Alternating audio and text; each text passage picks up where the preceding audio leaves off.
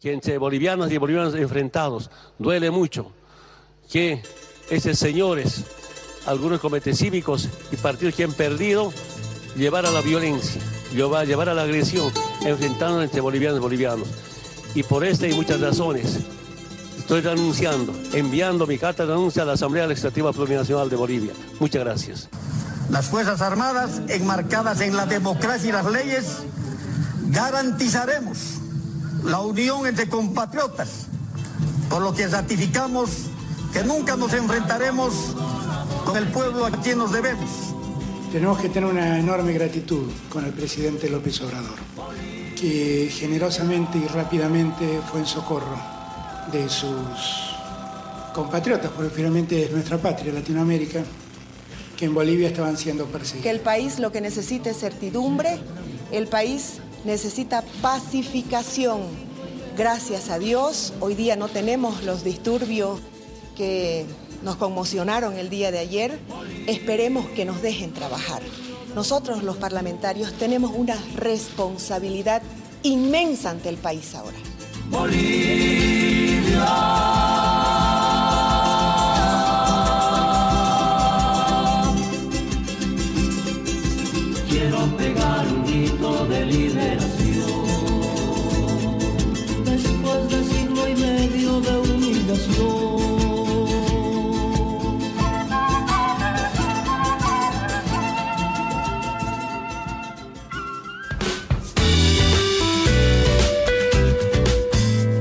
A escada é uma construção que serve para fazer um deslocamento vertical. Nem sempre é assim, mas tem um jeito de facilitar tudo isso. Elevador? Não.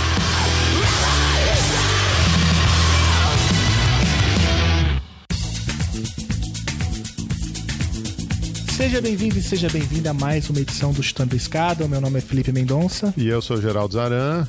E hoje a gente tem uma edição relâmpago aqui, emergencial, não é isso, Geraldo? Edição extra, edição emergencial e já vamos agradecer demais essas duas pesquisadoras que toparam bater esse papo aqui com a gente. A gente tá falando de quem, Felipe? É, na América Latina não tem dia fácil e a gente escreveu, graças à intermediação de alguns colegas, né? Eu queria começar agradecendo o Vitor Lage e o Lucas Mesquita por nos colocar em contato com duas grandes pesquisadoras sobre Bolívia, pessoas que entendem profundamente, têm produção acadêmica sobre o tema. É, inclusive, a- essa produção a gente vai deixar descrita na- a- no nosso site.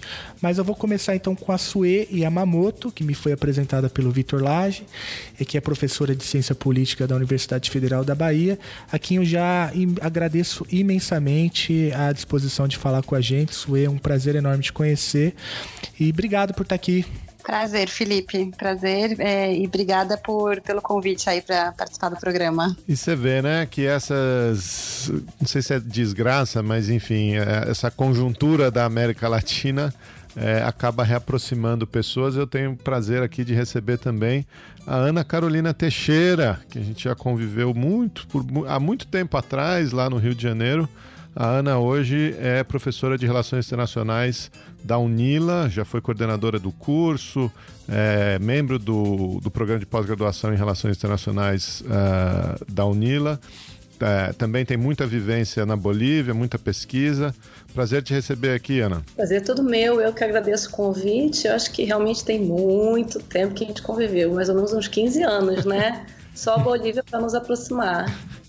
Pois é, só essa conjuntura mesmo. Pois é. Você está ouvindo Chutando a Escada, um podcast de política internacional e divulgação científica em relações internacionais. Para apoiar este projeto, acesse chutandoaescada.com.br barra apoio.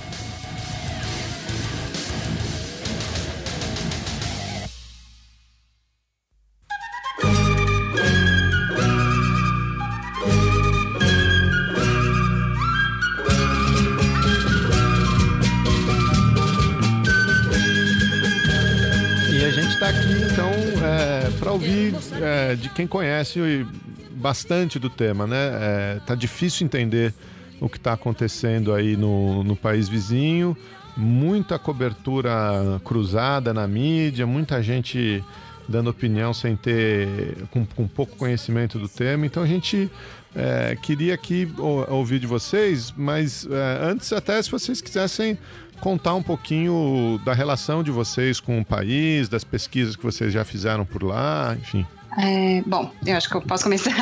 Eu, é, enfim, trabalhei com a Bolívia, né, desde desde a graduação, né, 2007, fiz o meu trabalho de conclusão de curso lá, é, no início do governo do Evo Morales, né, e, e, aí depois fiz um mestrado, que foi quando eu morei em Cochabamba, que eu estava contando para a Ana, é, fiz mestrado também sobre a Constituinte Boliviana, né, entre 2010 e 2000 11, né?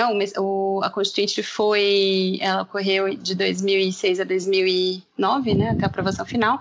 Mas aí eu fiz mestrado depois sobre isso e depois fiz um doutorado sobre movimentos sociais e memória coletiva, é, também sobre a Bolívia, num período mais recente, assim. Então, é quase que uma tem sido quase que uma obsessão acadêmica, assim, trabalhar com o tema. É, mas é isso. É, eu comecei a, a, pesquisar Bolívia em 2006. Eu estava terminando o meu mestrado, que, na verdade, o, tema do meu mestrado era movimentos sociais, mas era o movimento de seringueiros no Brasil.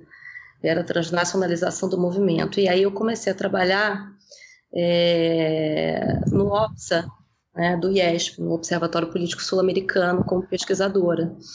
E aí comecei a pesquisar Uruguai, fiquei um mês pesquisando Uruguai, isso, isso acho que foi em abril, maio, por aí. E aí, logo depois, é, me colocaram para pesquisar Bolívia, e, e coincidiu com a época da nacionalização dos hidrocarbonetos. Então foi um período bem tenso e difícil, inclusive, para pesquisa, porque a gente pesquisava os jornais, os documentos, mas nem de um lado nem de outro a gente tinha muita informação, era, era muito confuso, muito, muita turbulência. E aí eu fiquei de 2006 até 2000 e, acho que 2007, o final de 2007, é, acompanhando né, os jornais bolivianos é, e, to, e toda a tensão que ocorria ali. Aí depois eu comecei o meu doutorado em 2010 e aí, no doutorado, eu fui pesquisar é, o processo de descolonização uh, da Bolívia, né? é, enfatizando é, os, o, o, governo do Mais, né? desde que o Mais chegou ao poder até mais ou menos 2012, 2013, que foi o período que eu é, morei lá. Coincidentemente, eu, sou, eu e Sue moramos lá de 2012 a 2013, mas nunca nos encontramos. Né? E, e aí, então, é, aí fiz o doutorado sobre isso. E aí, desde então, a Bolívia é, tem sido quase que uma obsessão também. Bom, então é, a gente vê, percebe que nós temos aqui duas, a honra, né, a alegria de ter duas pesquisadoras com pesquisas mesmo é, profundas sobre, sobre o país. E eu já sei também que para a gente entender a conjuntura não tem respostas muito fáceis, né? E justamente para a gente poder é, aprofundar um, essa compreensão do que, do, do que a gente assistiu nos últimos dias, eu queria começar então é, perguntando para vocês é, duas coisas assim que eu acho que exigiriam bastante tempo, mas eu vou pedir para que vocês falem na medida do possível de maneira é, resumida. Que a primeiro é o, o como, como que funciona, né? como que as instituições é, bolivianas funcionam. Né? A gente lê bastante coisa, ouvi falar bastante coisa da, da característica do Estado boliviano, da, que é plurinacional. O, o, o que, que é isso? Né? E a segunda pergunta é, se for possível, né, a gente já começar a enquadrar o próprio Evo Morales é, dentro dessa institucionalidade boliviana, né, para a gente fazer um, um, balanço do que foi o governo é, boliviano com Evo, para a gente primeiro contextualizar até chegar na crise. É, dá para falar algumas coisas sobre esses dois elementos? Eu acho que eu posso falar um pouquinho sobre a plurinacionalidade, né? Acho que tem a ver. Bom, então a Bolívia não era um Estado plurinacional, né? Ela virou é, um Estado plurinacional a partir de 2009, com a aprovação da nova Constituição, né? E a plurinacionalidade, ela é um, um termo, digamos, em disputa, né? É, de maneira institucional, o é, que, que a plurinacionalidade implica, né? Ela implica um reconhecimento de que a Bolívia é um país plural, né? Ela tem é, diversas nações é, indígena originária campesinas, né? É, ela tem é, arranjos é, indígenas autônomos, né? A, auto, a, autodeterminação dos povos indígenas, né? E das nações indígenas. Então, existe uma, um reconhecimento institucional de que a Bolívia é um arcabouço é, mais amplo que incorpora essas, essas unidades de, certa maneira. Então, existe essa, ideia de, de significado, né? Outras pessoas vão identificar a plurinacionalidade como algo que reconhece, que, que tem a ver com a característica da, da Bolívia como sendo uma nação etnicamente plural, né? Então, talvez isso estaria mais vinculado a uma ideia de multiculturalidade, né, de diversidade étnica, cultural, né, ou seja, seria uma fórmula que diria mais que o nacional é plural, né. É, institucionalmente, é, como eu falei, isso tem impacto na definição das autonomias indígenas, né, que são reconhecidas pelo, pelo, pela nova Constituição. É, de circunscrições especiais indígenas, né? Então, os povos indígenas na Bolívia eles têm direito a eleger é, representantes, por exemplo, na Assembleia Plurinacional, né, na Assembleia Nacional, é, mas também nas assembleias departamentais, de maneira direta e por seus usos e costumes, né? É, algumas circunscrições indígenas podem fazer isso, né? Principalmente aquelas que são minoritárias nos seus estados. É, principalmente na, na, área da zona no, na, meia-lua, né, no Oriente Boliviano, nas regiões que os povos indígenas não são a maioria da, da população, né. Então, acho que isso é um pouco uma, uma caracterização geral, né, do que, que quais são as novidades desse, é, desse Estado plurinacional que se inaugura a partir de 2009, né. E eu acho que são, enfim, que esse Estado plurinacional é uma das grandes conquistas, né, é, que o governo Evo conseguiu, né, o que esse processo, que ele chama de processo de mudança, né, processo de câmbio é, conseguiu nesse último período, apesar de é, não estar sendo efetivado é, como talvez os povos indígenas gostariam, né? Então você tem aí uma série de nesses último, nesse último período do governo Evo, especialmente a partir de 2010, com o conflito de Chipre, você tem uma série de atores sociais que questionaram o, é, o compromisso de fato tinha governo dos povos indígenas, autonomia indígena, enfim, então houve aí um, um acho que isso entra mais um pouco na caracterização do governo, né? É, enfim, acho que é isso.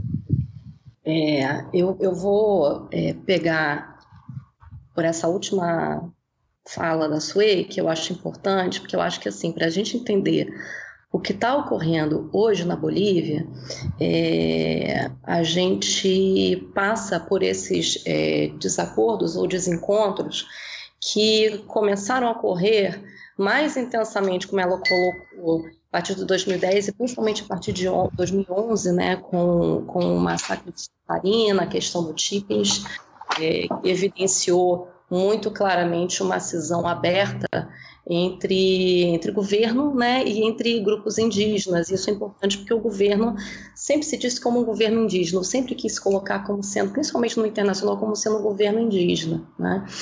É, então, vou, vou, aí pegar por essas questões, né, que de fato, para entender o que ocorre hoje, a gente tem que pensar é, como é que, por exemplo, determinados grupos indígenas que antes eram da base de apoio hoje em dia são a oposição ao Evo Morales e a oposição a tal ponto de é, apoiarem ou estarem ou apoiarem, digamos, estrategicamente, inclusive a oposição da meia-lua boliviana, né? Uma elite é, sabidamente racista, aliás, comprovadamente racista, é importante que se diga isso, isso é comprovado, né?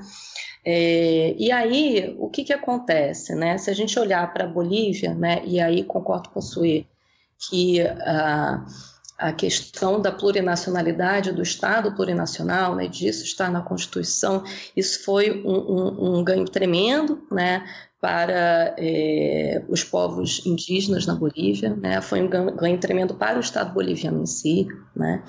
É, só que, desde esse processo, e principalmente quando a gente tem um enfraquecimento político no primeiro momento da elite da meia-lua, é, a gente começa a ter como mais aparente no cenário político boliviano esse desencontro entre grupos de, que seriam de uma mesma base política, da base política do governo, né? envolvendo é, principalmente Grupos indígenas é, que eles chamam de orgânicos, né? ou seja, aqueles grupos indígenas que vivem em comunidades e tal, e aí procurando se diferenciar é, de indígenas que são que eles chamam de campesinos, né? ou seja, camponeses, ou mesmo aqueles que, que uh, são chamados de interculturais, né, é, que são os antigos, atendiam pelo, pelo antigo nome de colonizadores e que mudaram justamente pela negatividade associada ao termo colonizador. Né?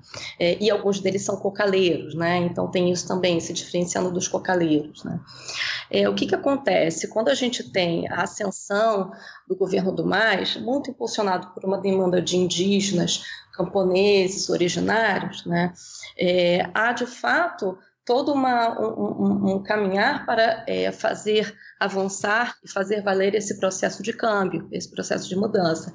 E aí a gente tem a Constituinte, com embates tremendos na Assembleia Constituinte, é, inclusive de violência física, né? É, no entorno também a gente tem é, nesse período, né, que, que, pega o fim da Assembleia Constituinte, a gente tem é, um, um, movimento do grupo de apoio ao governo, né, que formado formado por esses atores que eu já mencionei, é, em apoio ao processo de câmbio e contra é, uma, uma oposição muito violenta, abertamente violenta e fisicamente violenta é, da elite da meia-lua, né, é, da região do Oriente boliviano, né, para quem não sabe, né, é, que é, é uma elite que durante muito tempo ou governou ou esteve é, próxima de quem governava o país, é importante que se diga também, né? E que é uma elite que é considerada branco-mestiça e que abertamente é, desconsiderava né, a população indígena, camponesa, né, é, um racismo aberto né, na sociedade boliviana. E aí, é, ao longo né, do primeiro governo Morales, essas tensões, inclusive, que já haviam, por exemplo, entre uh, grupos indígenas e grupos é, interculturais ou colonizadores, na verdade, elas foram é, de alguma maneira obscurecidas né, pelo embate que tinha entre a elite da meia-lua e é, o governo e seus apoiadores né, é, para tentar fazer valer o processo de câmbio. Na medida em que essa elite vai perdendo seu poder político, né, ocorreu lá para 2009, é, episódio chamado, é, chamado do Hotel Las Américas, né, quando a inteligência boliviana desbaratou que teria sido uma tentativa de golpe por essa elite do Oriente, principalmente Santa Cruz, ao governo Morales. Né? Essa elite foi sendo paulatinamente isolada politicamente. Né? O que começou a ver? Essa elite foi sendo isolada politicamente e é, os embates ou, ou os, os, desacordos entre a própria base do governo começou a aparecer. Né? Ao mesmo tempo, o governo, principalmente a partir do, de 2010, foi muito claramente é, se tornando uh, o governo mais centralizador. Eu digo isso em que sentido? É, os projetos, né, é, o projeto de desenvolvimento, etc. e tal, estou esse projeto, projeto, de desenvolvimento porque ele é muito marcante, tá? Mas é, o que a gente via nos documentos é que havia uma busca por é, centralizar o Estado boliviano, né? e isso no governo. Né? Então, o, a, o, Estado passou a ser muito mais centralizador, né? É, e o governo passou a exercer mais né, essa centralidade e passou a atuar de maneira tal que é, buscava incentivar, por exemplo, né, as exportações de commodities que são produzidas né, é, nesse Oriente Boliviano, em grande medida, né, por essa elite, né, é, estabelecendo, na minha visão, uma, uma, aliança entre mil aspas muito frágil com essa elite. Né? Por que, que eu digo frágil? Porque essa elite nunca tolerou o governo, nunca tolerou as pessoas que eram a base de apoio desse governo, né? ou seja, os indígenas, camponeses, né? É... e mais ficou, digamos assim, calada entre aspas durante um tempo, né? Porque não também não tinha como, não tinha o que fazer, né? A base de apoio do governo era muito forte, a economia estava indo muito bem, né? Só que pouco a pouco o próprio governo foi se desgastando com a sua base de apoio, começando pelos chips, né? reprimindo é, os indígenas é, das terras baixas bolivianas, que eram indígenas que apoiavam esse governo. Uhum. E aí a gente começou a ver um processo, inclusive de influência muito grande do governo, dentro dessas organizações indígenas. Então, por exemplo, a CIDOB, que é a que representa os indígenas do Oriente Boliviano, né? ela foi dividida. Né? É, indígenas que apoiavam o governo tomaram as instalações da CIDOB. É, na, na CONAMAC, que é a organização dos indígenas das terras baixas, né? É, os indígenas orgânicos que eu digo, é, também ocorreu algo muito semelhante. É, e aí esses indígenas foram se desiludindo cada vez mais com o governo. Né? A gente teve também é, outros episódios como e que também vieram na esteira do Tippins, né? como uma é, perseguição do governo em relação a organizações não governamentais, né? e sabe-se muito bem que é, organizações como a CIDOB, por exemplo, né? É, principalmente depois que ela ficou dividida, a chamada CIDOB orgânica, que é aquela que tem os hoje em dia os opositores ao governo, ela, em grande medida, ela sobrevive também desse dinheiro, né? É, de doações, né? É, outros centros de pesquisa também que se posicionavam criticamente ao governo foram ameaçados, né? É, é o CEDIB, que é em Cochabamba, que é um centro muito conhecido, muito importante, também se sentiu ameaçado de ser fechado. Então, o que a gente foi vendo é que pouco a pouco a própria base do governo foi se dividindo, ou seja, o governo ainda mantinha um apoio, principalmente do, dos cocadeiros do Chapare e dos camponeses da CESUT-CB, né, que é, em alguma medida se viram beneficiados pela é, distribuição de terras, mas não os indígenas é, orgânicos, né, que foram se sentindo cada vez mais perseguidos e criminalizados. Né. Então, o que a gente assiste hoje em dia, na verdade, é um esgarçar de uma situação que foi se tornando mais patente e mais é, severa, eu diria, principalmente a partir de 2011 com a questão do TIPNS. Uhum. É, eu só teria, enfim, talvez dois pontos para complementar, assim, eu tenho muito acordo com a Ana, assim, Acho que é, uma coisa que é importante enfatizar, esse acordo é, com o governo, do governo Evo com as elites regionais, é, ele também está informado por um contexto que essas elites regionais, especialmente de Tarija e de Santa Cruz, que são as elites que lucram com é, o, os hidrocarbonetos, né, está uhum. é, tá informado por um, é, um aumento de recursos bastante uhum. considerável que foi para a mão dos departamentos, né, porque à medida em que o Evo nacionaliza ou renegocia os contratos de gás a partir de 2007, né, é, o arrecadação do Estado boliviano com os hidrocarbonetos aumenta muito, né? E essa arrecadação, uma parte é, bastante essa arrecadação direto para os cofres dos departamentos da mesa, os departamentos que exportam carbonetos, né? Exportam gás. Sim, sim, sim. É, quase que existe uma raiva, uma, uma, uma contraposição, digamos, é, ideológica, é, racial dessas elites contra o governo do Evo Morales, mas a partir de um determinado momento elas falaram: bom, por que, que eu estou aqui me desgastando tentando ganhar o governo? Se eu estou super confortável com todos esse, todo esse dinheiro que está chegando aqui no meu departamento pela política de nacionalização do gás do Evo Morales, né? Então isso também foi tipo uma, uma, uma certa um, um, acordo de mais mais assim do, do governo com essas elites, né? E isso informa inclusive uma das broncas do departamento de Potosí hoje com o Evo Morales, né? Porque que é um dos eixos aí de rebelião, porque o, depart o, departamento de Potosí não tem hidrocarbonetos, é, mas tem minerais. Só que a forma como os recursos, os royalties dos minerais estão divididos no pacto é, boliviano, né, de, de, de, de impostos, é, é, muito mais centralizado no governo, no governo central, né? Então, a bronca dos, dos, dos, dos potocinos é, poxa, então a, a, as nossas elites locais não têm os mesmos recursos, por exemplo, né?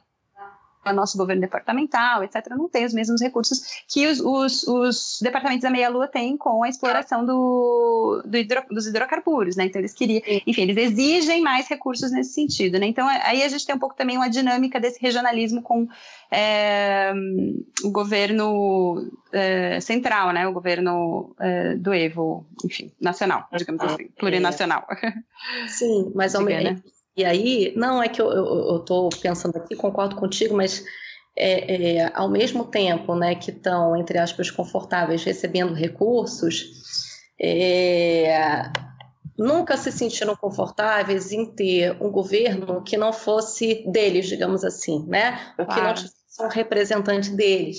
Então, eu acho uhum. que é questão econômica é importante para explicar por que, que essa elite fica calada, mas também é importante é, entender que teve também uma própria iniciativa do governo de tentar isolá-los politicamente, inclusive prendendo, na época que teve a questão do Hotel é, Las Américas, algumas autoridades políticas do Oriente, principalmente de Santa Cruz. Isso foi um, uhum, uhum. um, um, é, uma jogada política é, bastante bem sucedida, digamos assim, do governo, né, em tentar isolar, isolar essa elite, né, e ao mesmo tempo ter, digamos assim, uma, uma maior margem de manobra, digamos, né. E aí você estava falando de Potosí, sim, é, se a gente pegar as elites, né, e, e de diversas partes, né, dos departamentos da Bolívia, a elite de Potosí, né, sim, tem essa questão dos minerais.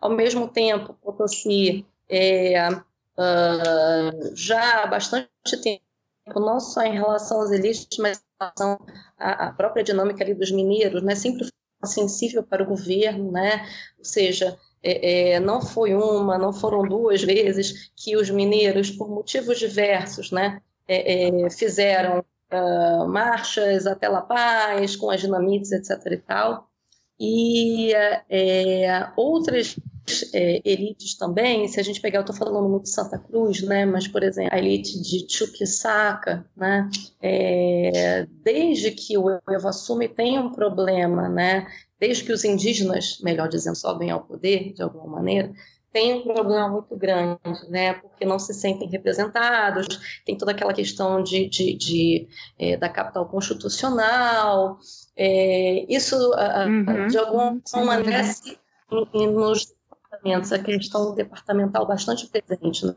influenciando essa relação entre elites e governo. Eu queria é, só chamar atenção para uma questão, porque eu estava falando do, da, da, da, de uma divisão é, na base de apoio ao governo, e é, um, tem uma outra questão aí também que eu esqueci de comentar, que é o seguinte, né, eu falei dos indígenas orgânicos, mas há também uma intelectualidade indígena, principalmente aimara, é, que foi sendo é, foi se colocando como altamente crítico ao governo, né?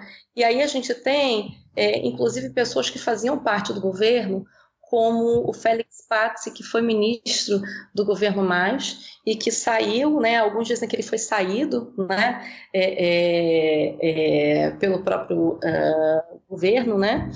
E uh, começou a se colocar abertamente uh, uh, como crítico ao governo, né? E entre não só ele, mas outros intelectuais aimaras também, por exemplo, se a gente for olhar para Elau, né? É, alguns intelectuais, inclusive da Universidade de Elalto, alguns intelectuais que escrevem muito sobre viver bem, né? Viver bem, que foi amplamente uh, uh, utilizado pelo governo Morales né, como um slogan né? É, seja viver bem para pagar impostos ou viver bem para o internacional também, né? Para mostrar como é que o governo abraçava, digamos assim, a cosmovisão indígena. É, muitos deles foram se colocando críticos ao governo, né? Então, a gente também tem uma intelectualidade aimara, ou seja, do altiplano, que vai se colocando como criticamente ao governo, acusando o governo de não ser de fato um governo indígena, né? um governo que tem um presidente indígena, mas que tem o que eles chamam de um entorno brancoide, né? ou seja, uh, se a gente pegar ministros e outras pessoas importantes do governo, a maioria vai ser é, é, caracterizada por eles como sendo branco mestiça, né? É, ao passo que a gente teria toda uma estratégia do governo de uh, uh, tentar é, contemplar, né? É, esses indígenas, mas que para ele seria mais um discurso, através da utilização do, do Sumacamanha ou Viver Bem, né? e não, de fato, os indígenas em si não estariam governando. Né? Quem estaria governando seria uma elite branco mestiça que, na verdade, foi renovada. Isso né, é o que eles dizem. Né? Se a gente for também, sei lá, para pegar a, a, liderança do Felipe Kish, né? eu acho importante citá-lo porque ele, durante muito tempo, foi um líder bastante importante é, é, é, e muito mais importante em um momento da história da Bolívia que o Evo Morales. Né? É, ele também, que, que era da CSUD-CB e se distanciou quando a CSUD-CB é, é, se tornou, digamos assim, um dos braços políticos do MAIS. Quando eu digo braço político, eu digo de apoio né, ao MAIS é, e ao governo Morales. Ele também tem um discurso muito semelhante no sentido de que os indígenas em si não estão governando. Né? Quem estava governando era uma elite branco-mestiça que, na verdade, se renovou. Né? É, então é importante que a gente diga isso também, porque muitas vezes a gente fala do, do é, primeiro fala dos indígenas como se fossem todos iguais, homogêneos, não, né? Eles são muito heterogêneos. É, é, em termos de nações indígenas, em termos de é, do que eles demandam, em alguma medida, em termos é, de, de, de uh, visões políticas, né? E dentro do altiplano, né? Também. Né? Uhum. Os Amaras se dividem muito. Né? É importante a gente entender isso. Posso, posso tentar fazer uma, uma pausa aqui? Porque, ouvinte, se você está se perdendo um pouco nas siglas, eu também estou. Então, é, só para tentar é, recapitular ou dar um, dar um pouquinho do, do panorama dessa conversa aqui, é, a gente está falando uh, de um governo do, do Evo Morales e, e a Ana citou é, o governo do Mais, né? Mais é o movimento para o socialismo, é isso? Isso, movimento ao socialismo. Isso, que é o que, é o, que seria o partido, né? é um partido político, né? Que surge com o nome de, é, é, na verdade, é o mais e o mais, né? Instrumento político e tal, mas é, que a grande novidade dele, entre outras questões, era uh, em um momento político de, de, crise, de representatividade, né? Na verdade, é, é, parece que a gente está falando de agora, a gente está falando de um tempo atrás e a gente está vivendo algumas questões de novo, né? De crise, de representatividade e tal. O uhum. mais, acho que foi um dos partidos que mais representou no momento é, o que, se, que seria uma renovação da política, né? Para começar, que ele não vem com o nome de parte, ele vem com o nome de movimento ao socialismo, né? Uhum. Simbolizando uhum. que emerge é, da sociedade civil, né? Sociedade uhum. civil é tão vibrante. Né? Uhum. É, acho que talvez uma coisa que talvez ajude vocês, enfim, aí a gente pode falar de todas as siglas rapidamente. Uhum.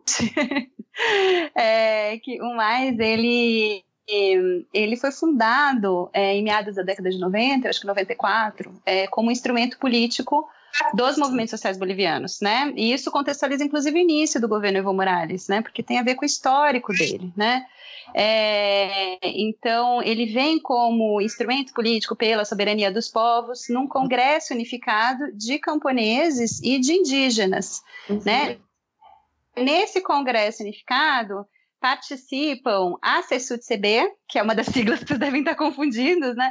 É, que é a Confederação Sindical Única dos Trabalhadores Campesinos da Bolívia, que é, organiza todos os trabalhadores é, camponeses da Bolívia, mas que tem também como subsigla Tupacatari, né? Então, desde a década de 80, a CSUD-CB reivindica de certa maneira, uma identidade étnica indígena, né? Uhum. É, e aí o, o Felipe Quispe, que a Ana falou, é um dos representantes mais fortes dessa, dessa perspectiva da CSUDCB enquanto uma organização indígena também, né? É, existe a CIDOB, que também estava em 95 nesse, né, nesse, nesse congresso, que acho que chamava Terra e Território, mas a CIDOB, acho que é a Confederação Indígena é, Oriente é, do Oriente Boliviano, né, é, que organizava todos esses indígenas das terras baixas, né, que acho que depois passou a organizar todos os indígenas é, digamos, mais orgânicos que a, que a Carol estava se referindo, né? Que não são os indígenas que se identificam como camponeses, né? São os indígenas que a gente chamaria hoje de indígenas no Brasil, né? Que tem uma relação mais é, uma, uma, relação é, de territorialidade diferente é, com espaço, enfim. É, normal. Diga. Não, desculpa, porque eu estou lembrando, só antes que eu esqueci, uhum. eles dizem comunários, né? Ou seja, são aqueles indígenas que vivem em comunidades indígenas. Né? É, uhum. E aí, e aí é, é, justamente você falou que seriam mais próximos nesse sentido aos indígenas é, brasileiros e também por serem das terras baixas, né? Tem, tem uma, uma, uma aproximação nesse sentido. Uhum, sim. É, e aí a gente tem, aí tem a, a, a, Organização das Mulheres Camponesas, que são as Bartolinas, né? Porque na Bolívia Sim. você tem a organização, a CCB, que é a, a, organização mais geral, e as Bartolinas, que são dessas mulheres camponesas, que também chamam Bartolinas porque elas fazem referência à Bartolina Cissa, né? é, que também foi uma liderança indígena anticolonial do século XVIII.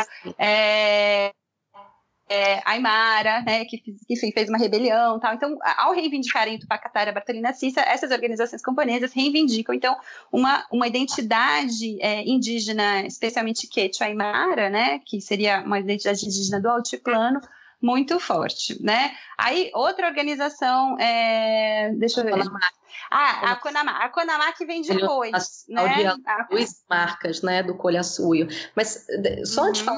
falar do que é que eu acho que você tocou num ponto importante, quando você fala do Felipe Quispe, é, principalmente assessor de CB, e quando você fala da como, como é, esses é, indígenas campesinos, digamos assim, reivindicam né, toda uma identidade é, indígena em Mariquetia, né? E aí, no caso do Felipe Quispe, é, eu acho isso muito importante, né? É, porque quando a gente tem lá a Guerra do Gás, por exemplo, né? É, na Bolívia, né? Que, que foi o que é, acabou levando, né? Em alguma medida a queda do governo do, do Goni, do Gonçalo Sanches de Lozada. Né? A gente tem todo um trabalho do Felipe Quispe, né? inclusive para é, reconstruir né, é, uma identidade indígena, né, no caso Aymara Quechua, né, se remetendo, por exemplo, é, a Tupacatari, se remetendo a Bartolina Cisa, né, que foram lideranças importantes no século XVIII, né, é, é, é Uh, e, que, e que até hoje em dia são lembrados né, é, é, é, na história da Bolívia, é uma memória muito presente, né, é, a gente tem toda uma, uma reconstrução, digamos assim, do colhaçuio, né? É, o que, que seria o colhaçuio? Quando a gente é, é, é olha para o uh, Império Inca, né? Ele estava dividido em suios. Um deles era o colhaçuio, né? Pega uh, uma boa parte da Bolívia, né? Principalmente das terras altas, pega um pouquinho também de outros países como a Argentina e tal, né? É, se você conversar, por exemplo, com o Felipe Quispe, é, você vai entender de fato né, é, tudo isso que a gente está falando de reivindicar identidade é, ou reconstruir uma identidade indígena, né? É, principalmente Aymara e Quechua, né? Se você conversar com ele, você falar, ah, é, você começar a falar de indígenas e tal, ou de originários, né? Se você quiser usar essa palavra que eles também usam, né? É, ele, a primeira coisa que ele vai falar para você é o, segui é o seguinte: olha, eu Hum, eu não sou indígena, eu não sou originário, eu sou colha, ou seja, eu sou aquele próprio do colha-suio, né? Eu sou, e, e, depois ele fala, eu sou aimara. Né? Então, há uma identificação para ele primordial é, com o colha-suio, né? E, em segunda medida, com a Bolívia. Né? Isso é importante, né? E aí, e aí é, é, porque explica também, por exemplo, né, essa, essa, a, a, a, essa reivindicação maior que vai ocorrer depois em relação é, e mais ampla né, em relação à identidade indígena. Né? É, o próprio nome Colhaçuio está presente na CONAMAC, que a Sue estava citando, que é o Conselho Nacional de Ailhus e Marcas do Colhaçuio, né? os Ailhus são as comunidades é, indígenas, digamos assim, né, do altiplano, né, eles se organizam em aius, ou seja, em comunidades indígenas. Né. Então, é, tudo isso é importante para a gente entender, e eles, né, os membros do Colhécio, reivindicam toda uma ancestralidade, é uma identidade aimara quechua. Então, só para complementar o que a Sué estava falando. Uhum. Uhum. É, não, eu acho que isso dá um pouco contexto contexto dessa diversidade de movimentos camponeses e étnicos, né, indígenas, que uhum. compõem aí o cenário da, da esquerda boliviana, de certa maneira, dos movimentos sociais da, é, na Bolívia, na década de 90, né? E aí isso estoura né, e nos anos 2000 e nos anos de 2003, com a Guerra da Água e na Guerra do Gás, que uhum. são revoltas é, antineoliberais, né? É, e são revoltas é, que, que demandam a nossa nacionalização do gás, no caso da guerra do gás, que a, que a Ana já tinha citado, é, demandam a, é, que são contrárias à privatização da água, no, no caso de Cochabamba em 2000. É, então, são uma, uma, série de momentos em que essa, essa digamos, essa frente histórica indígena camponesa e que reunia uma série de movimentos urbanos de esquerda também é, uhum. é, na, na, nas cidades, nas grandes cidades da Bolívia, é, lutou contra esses governos ditos neoliberais, né? Ou seja, Gonçalo Santos da Lossada, o Tuto Quiroga, enfim, que também reaparece agora no cenário político e tal. Então, é, quando essa crise emerge, né, e, vocês, e, e, e a esquerda boliviana, os setores progressistas populares, junto com todas dessas organizações indígenas e camponesas é, se, se, de certa maneira, é, se, or, é, se, organizam né, com base é, numa agenda antineoliberal, é, os governos que estavam é, vigentes naquele momento, né, o Santos de Lassado, mesa, eles vão perdendo a, sua, a sua base de apoio. Né? Então, você tem o que chama, em 2003 tem o que chama de, de agenda de outubro, outubro, né? É, que é a nacionalização do gás, que é, tem a ver com é, a reforma agrária, com a política agrária, reivindicação de nova constituição política, para a incorporação dos, dos, setores indígenas, né? Então, uma série de pautas que se cruzam aí nesse começo do século XX, é, que obrigam uma série de renúncias desses, desses governos e que catapultam Evo Morales, então, como uma liderança viável né, desse processo, porque vem desse histórico de uma organização política que já tinha emanado, que já tinha surgido é, como instrumento político dessas organizações, principalmente indígenas e é, camponesas. Né?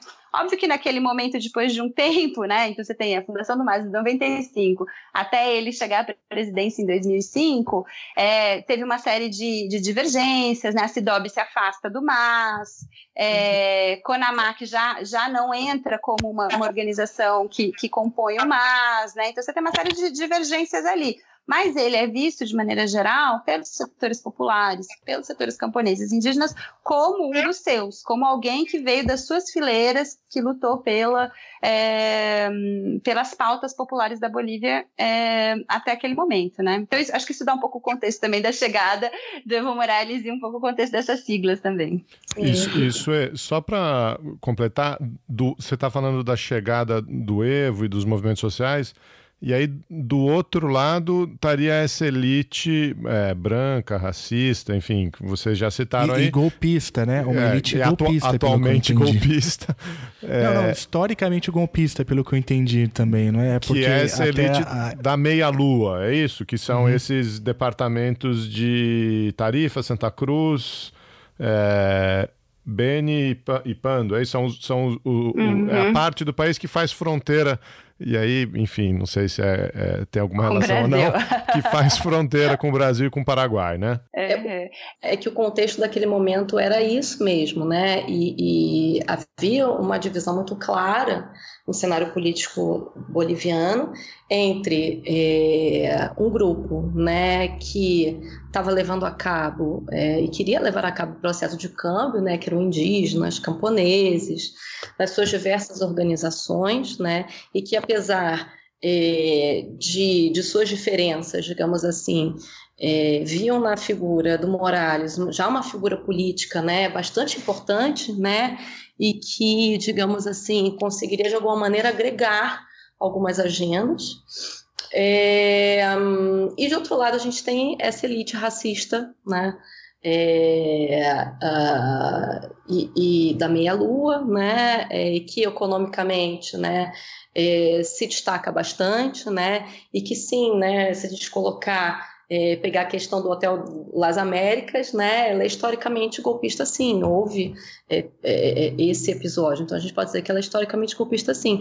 Agora, é, o que eu acho interessante é que o, o, contexto ele mudou muito, né? Por exemplo, a, a Sue estava falando que de fato, né? É, quando o mais, né? Chega ao poder, quando o Morales chega ao poder, né? Quando quando há essa mudança na Bolívia, vem no contexto de é, é um, uma, um, desgaste muito grande né, de é, diversos setores da população, né, com essas medidas neoliberais. Né? Diversos setores da população empobreceram muito né, com é, as medidas de austeridade. Né? É, e era preciso mudar isso. Né? É, isso não significa dizer que, é, no contexto hoje em dia, não só é, e aí eu estou falando não da elite da meia-lua, né? mas, por exemplo, é, esses setores que formavam parte da base de apoio do governo, né? principalmente grupos indígenas, alguns camponeses, né? se a gente olhar hoje em dia para o cenário político da Bolívia, é, quase todos os grupos de, da base de apoio ao governo estão divididos, a CONAMAC está dividida, a CIDOP está dividida, a CSUCB está dividida, né? É, inclusive se a gente olhar, o, é, cair de paraquedas e começar a ler o jornal boliviano, a gente começa a não entender nada, né? Porque como é que você vê numa mesma organização uns apoiando a saída do, do, do mais, outros contra, e aí descendo, né, é, La Paz, e, e se colocando como um apoio, como uma resistência ao golpe, né? É, mas isso não quer dizer que esses grupos, né, que eram da base de apoio do governo, que eles estejam necessariamente a favor de medidas neoliberais. Não quer dizer isso.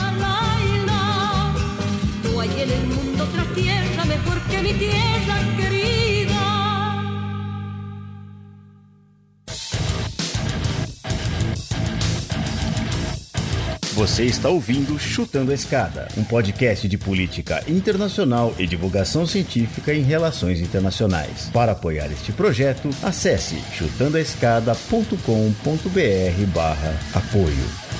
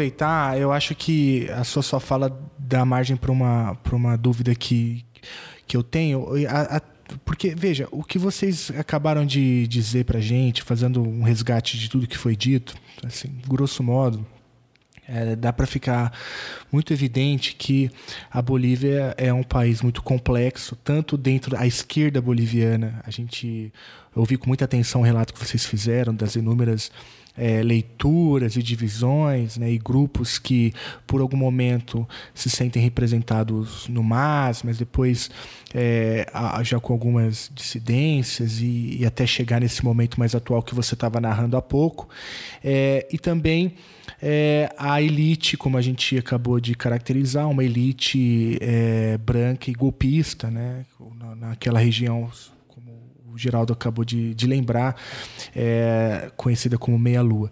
É, e por que, que eu estou resgatando isso? Porque ouvindo vocês falarem, é, me, me, me me, me corrijam se eu estiver errado, me, me faz é, achar que o governo do Evo é, mostrou uma tremenda habilidade política de persistir por tanto tempo. Né? É claro que, como a Sue mencionou, tem uma questão é, de um cenário externo que foi que acabou por a, acabou ajudando, né? ou seja, essa elite, ela até certo momento, ela, ela ganha com isso, que seja pelo aumento do preço do, do, gás, mas talvez até um outro elemento importante seja o boom dos commodities, ou seja, essa elite ela, ela, ela é acomodada por, até certo ponto por conta é, desse ambiente econômico favorável e talvez aí também esteja alguns elementos importantes para a gente pensar os indicadores, os bons indicadores né, de crescimento econômico, de redução da desigualdade na Bolívia. É, isso parece, se eu entendi bem, ajudou a, a manter as coisas mais ou menos é, aglutinadas. E também, se, e aí eu, eu faço essa pergunta, me parece que uma das é, características políticas do Evo, justamente para manter a, o seu governo por tanto tempo, né, num país complexo, com tantas é, forças distintas, como vocês bem narraram, é, o Evo ele acaba por centralizar o poder, talvez até como uma reação né, a, a essas inúmeras correntes e pensamentos e regiões. É, me parece que a, o que vocês estão chamando aqui de centralização do poder do Evo também é uma consequência consequência direta desses inúmeros grupos que vocês acabaram de narrar. Faz sentido essas coisas? Eu estou entendendo direito? Sim, eu, eu, eu, eu, eu penso dessa maneira também, né? Foi a forma que o governo encontrou de tentar se manter, né? É, e tentar manter o projeto político né, deles durante tanto tempo. Né? É, eu acho que tem uma questão também que é muito importante, que a gente tem que colocar, de por que o Evo, né? Sempre o Evo, né? Então, é, existe uma dificuldade muito grande é, em formar quadros políticos, né? É, do mais, né? E que fossem é, tão, é, enfim, vou utilizar a palavra, a palavra, carismático, mas a gente pode colocar tão, é, uh, tão um líder político tão, tão, hábil, digamos assim, quanto o Evo, né, tão carismático, e que conseguisse congregar de alguma maneira né, a população e fazer com que essa população se sentisse representada. Né.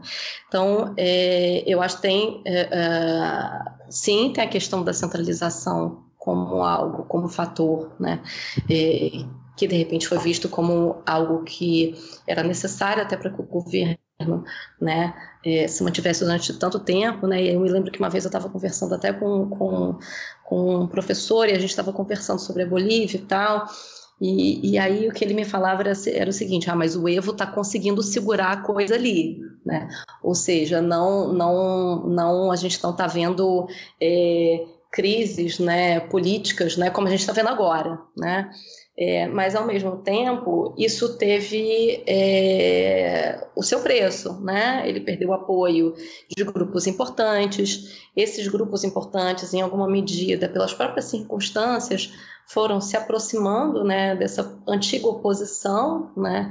Então, é, é um cenário complicado que culminou com o que a gente está vendo agora. é, que tem a ver com o que a Ana tinha apontado mesmo, né? Então, a partir do momento em que tem uma consolidação é, do governo em termos de dele não estar tá mais sendo questionado pela direita, né, dele aprovar a nova constituição é, e de enfim de virar uma grande força hegemônica, os, as, as, as, os desgastes internos do bloco do poder do MAS, eles começam a aparecer, né? E aí eles começam a aparecer com relação a projetos que são bastante antagônicos mesmo, né? Que tem a ver com projeto de desenvolvimento, né? Com os grupos indígenas do Oriente, porque o governo Evo é um governo nacional desenvolvimentista, apesar do do discurso dele, é, do bem viver e tal, enfim, ele é um governo é, que responde a, a um, é, de certa maneira, a um modelo extrativista, né, que depende desse modelo. Então, esses, esses desgastes vão aparecendo. E aí, para responder a esses desgastes, é, ou o desgaste de Potosí também, que, que tem a ver com uma, uma divergência com relação a quanto recurso fica no departamento, né? E para responder a esses desgastes, é, a, a, a, forma como o, o governo atuou foi uma forma um pouco de é, fazer burla, de não considerar ou de diminuir esse, essas críticas, né?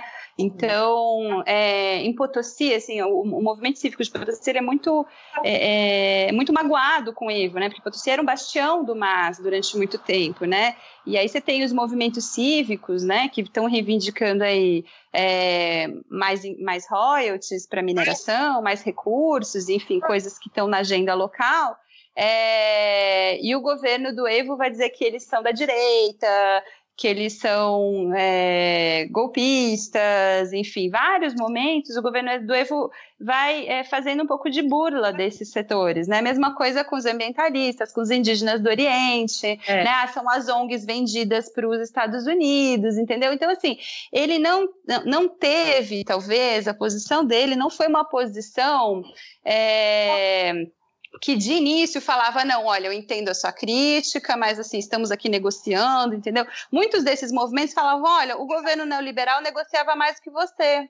Uhum. Né? No sentido de vir aqui falar com a gente, escutar a nossa demanda, né? Porque a primeira coisa que ele fazia, o que o modus operandi do governo, especialmente para esses setores que eram da esquerda antes, é, era um modus operandi muito deslegitimador das, das demandas locais, né? Quando eram demandas populares, eram demandas que reivindicavam direitos, no caso de, de entendeu? E aí, depois que você tem um, um grande é, movimento nacional que denuncia tal, aí ele volta atrás aí fala, não, vou escutar os companheiros indígenas, não vou escutar os companheiros de Potosí. Mas o modus operandi dele antes foi, era um modus operandi de, de deslegitimação daquele movimento, né? Então isso também, é, de certa maneira, informa um pouco esse um, um caldo de, de, ressentimento desses movimentos com relação ao governo que está estourando agora também, né? Exatamente. No caso de Potosí, você estava falando, eu estava me lembrando das de jornal porque ele, os cívicos de Potosí eles foram até La Paz para dialogar com, com o governo, né? E sequer foram recebidos, decidiram voltar, super é, desiludidos, né? Se a gente pegar, por exemplo, o caso dos indígenas, seja no Tipnis ou aqueles que são das terras altas, né? Que são os chamados comunários, é impressionante porque é, sim, o governo utilizava esse discurso que são da direita, se aproximaram da direita e aí era uma coisa muito é, é, discursivamente violenta, porque assim, ou esses grupos eram criminosos, né, e aí desenterravam questões que haviam acontecido há muito tempo atrás, só que não era um problema até então, né? É, ou então criavam, né, é, é, é, é criava-se um discurso em que apontava que essas pessoas eram de alguma maneira criminosas ou então eram pessoas que estavam sendo manipuladas pela direita. Né? Então, isso bem, como você falou, né? É, que procurava é, deslegitimizar bastante né? qualquer demanda né? É, que não entrasse, digamos assim, no projeto é, nacional desenvolvimentista é, do governo. Né? Então, é, isso informa né, o que a gente vê hoje em dia, por exemplo a gente pegar diversos grupos ali, é, eles são contra a política extrativista do governo. Né? É, uhum. E por isso, né, a, apoiaram, digamos assim, né, a renúncia do Evo, queriam que ele renunciasse, queria que, que, que, que o mais saísse do poder, né? mas são abertamente contra o extrativismo, não necessariamente, né, ou seja, não necessariamente porque de alguma maneira se aproximaram da elite da meia-lua, eles são a favor de medidas neoliberais, não é isso. Mas, mas então, eu acho que fica a, a pergunta, né? É, a gente narrou aqui é, um, um, contexto, vamos dizer assim, da década de 90, né? É, que é com essas elites da meia-lua no controle do país, que levou a uma série é, de crises, de tensões, de questionamentos do modelo neoliberal, leva o MAS ao poder, leva o Evo ao poder, com o apoio dos grupos é, indígenas, não é isso? Com essa ideia do, do é o primeiro presidente indígena. É, o Evo é, aprova uma constituição, cria esse Estado é, pluri, plurinacional, é, mas ao mesmo tempo é, faz um modelo de partilha que satisfaz as elites da meia-lua e vai desgastando a base de apoio que ele tem, não é isso? Ótima síntese. Essa narrativa supostamente leva é, a gente a um, a um momento em que o, o, o, Evo não vai mais conseguir se reeleger, o governo vai cair, etc. Não é isso que a gente está vendo a, a, agora, né? É, que é um pouco o que vocês estão narrando. Quer dizer, não é porque a, a base de apoio social é, erodiu que ela automaticamente se alinhou com a, com a direita neoliberal da meia-lua. O, o que está acontecendo na, na Bolívia agora? Né? O que, que dá para a gente dizer dessas últimas semanas aí? Desses últimos meses? Porque é, também teve uma acho... reação, né? Hum. A partir do momento que ele foi derrubado, você também está tendo uma reação, né? Como é que a gente faz sentido de tudo isso? É, eu acho que a história mais recente, ela, enfim, a gente deu muito contexto do Evo, mas assim, se a gente for pegar uma cronologia do que está acontecendo, que explica o que está acontecendo agora, a gente vai ter que pegar 2016, né? É, uhum. e aí sai um pouco do que a gente é, é, é do que a gente está falando imediatamente. Né? Por que, que, o Evo não se renovou? Por que, que o mais não tinha novas lideranças? Enfim, né? A Constituição boliviana prevê, né? Vocês devem ter acompanhado isso, né? Previa só uma reeleição o Evo conseguiu uma autorização, enfim, uma interpretação da, da Constituição de que ele podia ser candidato à reeleição novamente é, em 2014, né? É porque a Constituição não era vigente ainda, então ele estava se reelegendo só uma vez a partir da aprovação da Constituição, né? Ok, uma interpretação ampla, enfim, flexível, mas isso aconteceu. É, e chegou é, em 2016, ele queria concorrer de novo esse ano, né? Só que aí não tinha mais, não tinha mais como interpretar a Constituição de outra forma, né? Então ele é, propôs uma emenda constitucional que, segundo a nova Constituição, ele precisava, é, precisava ser aprovada pelo Congresso, mas também precisava ser aprovada em referendo, porque a Constituição boliviana só pode ser emendada por referendo. Né? E aí foi feito um referendo popular e o mais perdeu, né? Em 2016, né? 21 de fevereiro de 2016, mas perdeu por meio por cento, por coisa, coisa mínima, mas perdeu, uhum. né?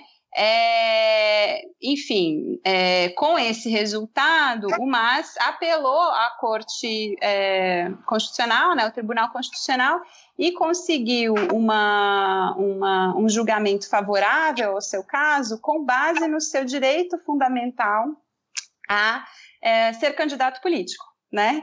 Ainda que isso fosse contrário ao acordo constitucional, à constituição política, enfim, as regras que estavam ali, né? Então, a partir disso, a partir, acho que isso foi 2017, né? A partir do momento em que o Tribunal Constitucional autoriza o a ser candidato de novo, existe uma reorganização dos setores uh, sociais na Bolívia que não estão mais organizados com base no direito esquerda, com base no, é, enfim, eles se reorganizam especialmente com base no eu apoio mas ou eu apoio o referendo de 21 de fevereiro, né? Então, quando o MAS ele, ele é, apoia essa, é, enfim, segue com essa política de ignorar o referendo, né? Ele mesmo divide a sociedade, é, a sociedade boliviana é, com a consigna do autorismo da democracia, né? Ou seja, as pessoas que estão defendendo o 21 de fevereiro defendem a democracia, né? E aí você consegue, com a consigna da defesa do 21 de fevereiro, unificar setores da, da direita mais tradicional Sim. de Santa Cruz com setores da esquerda urbana, por exemplo, essas que, que a Ana estava comentando, né, o setor da é, os aimaras urbanos de La Paz, com setores ambientalistas que estavam insatisfeitos, você reúne um amplo setor da sociedade boliviana e coloca do outro lado é, os, os, setores que são apoiadores do MAS mais tradicionais, que vivem sobretudo na área rural e que vão dizer, bom, eu quero que o companheiro Evo seja candidato mesmo, entendeu? Não, há, não vejo problema a questão da, da, da, da, rotatividade do poder, enfim, ele é o nosso representante, é o hermano tal, e é, que é mais ou menos o que, uns 40% da população boliviana, né? Então ele faz isso nesse processo, e aí, claro, né, o processo eleitoral todo é um processo tenso, a oposição já entra no processo eleitoral é, desconfiando do processo, denunciando o processo, com, com uma, uma, grande é, enfim, má vontade em reconhecer os resultados da eleição. A eleição tem uma série de irregularidades que foram denunciadas, né? Então, assim, você tem uma cadeia de eventos que levam ao golpe, né? Que eu julgo que foi um golpe, a, a, enfim, que aconteceu no último domingo. Mas essa cadeia de eventos explica um pouco o que aconteceu. Aí, não sei se a Ana quer contextualizar mais, porque tem muita coisa para contextualizar disso. Mas eu acho que é exatamente isso que você falou. Eu acho que 2016 é como se fosse a gota d'água é, para diversos grupos na Bolívia, né? Aqueles que já eram os antigos opositores, aqueles que é, se desiludiram com, com o governo, que eram parte da base aliada, e aí se desiludiram, né? É, uh, diversos setores da classe média, por exemplo, que também é, entendiam que deveria haver uma renovação. Né?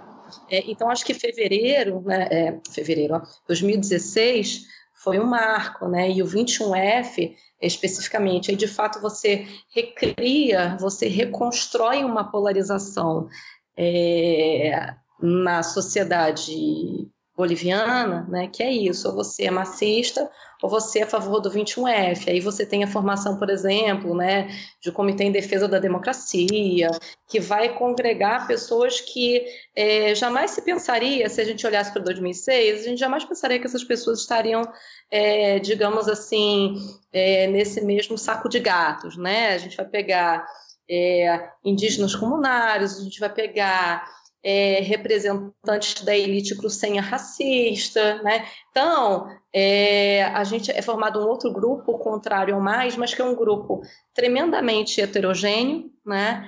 É, que tem é, demandas distintas, que tem posturas distintas, né?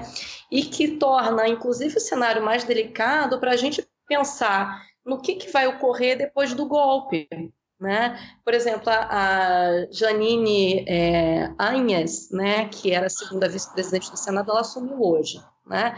Depois de é, horas né, esperando o comparecimento é, de deputados e senadores do MAS, que não compareceram, né, compareceram só os da oposição, e aí então eles decidiram não esperar mais e, e, e, e é, fazer com que ela assumisse. Né? Ela assumiu, né?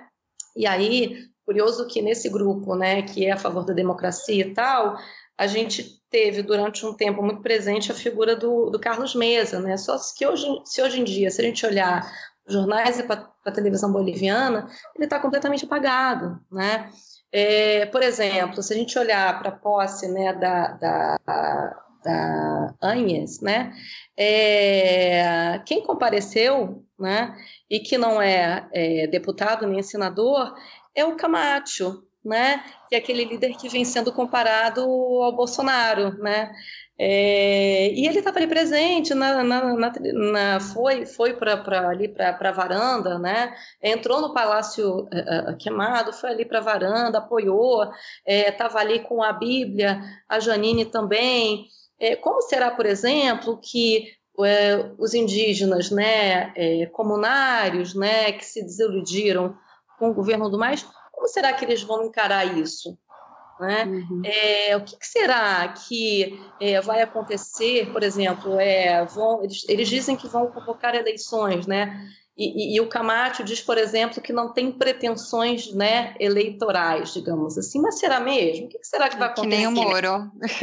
É, o que será que vai acontecer? Não sou político. Mesmo que ele não tenha, de repente seja o Mesa e o Mesa ganha. Mas esse pessoal vai estar aí presente no governo, não, né? Então, assim, é, esse é, saco de gatos tão diverso, né?